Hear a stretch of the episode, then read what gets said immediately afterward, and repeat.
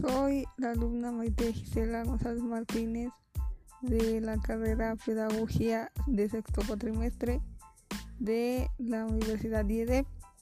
Yo hablaré del tema que es rechazo. Eh, bueno, este tema me llamó la atención porque pues habla de que ningún niño se merece ser rechazado por nadie.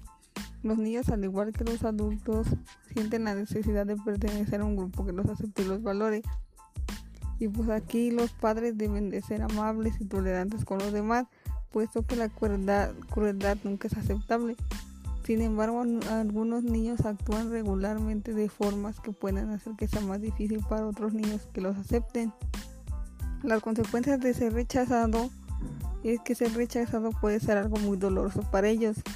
Y es que cuando esto ocurre, la mitad de los niños que sufren algún tipo de rechazo se vuelven agresivos por culpa de la rabia e ira que sienten de no poder relacionarse como realmente les gustaría hacerlo. Los niños rechazados suelen golpear y empujar a los otros chicos, algo que también haría más difícil que los acepten.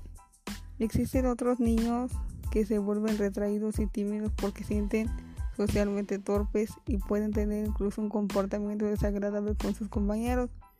Los niños tienen menos probabilidades que los niños de volverse agresivos, pero pueden expresar sus emociones de forma negativa y tienen peores formas para resolver los conflictos con los demás.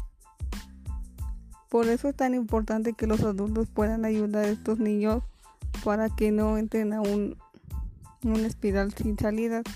Todos los niños experimentan el rechazo en algún momento de sus vidas. Así que si su hijo está pasando por esto, pues es, es acudir con ellos para que se lleven bien con sus compañeros.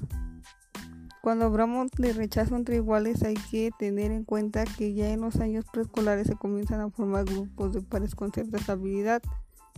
El rechazo entre iguales es un fenómeno que, aunque problemático, no está siendo tratado en las aulas con la sensibilidad que merece es un problema que afecta entre el 10 y el 20% de los niños en una clase.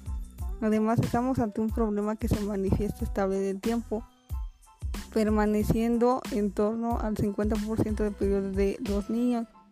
Y en los contextos, ya que los niños rechazados manifiestan de nuevos estatus de entregarse en nuevos grupos.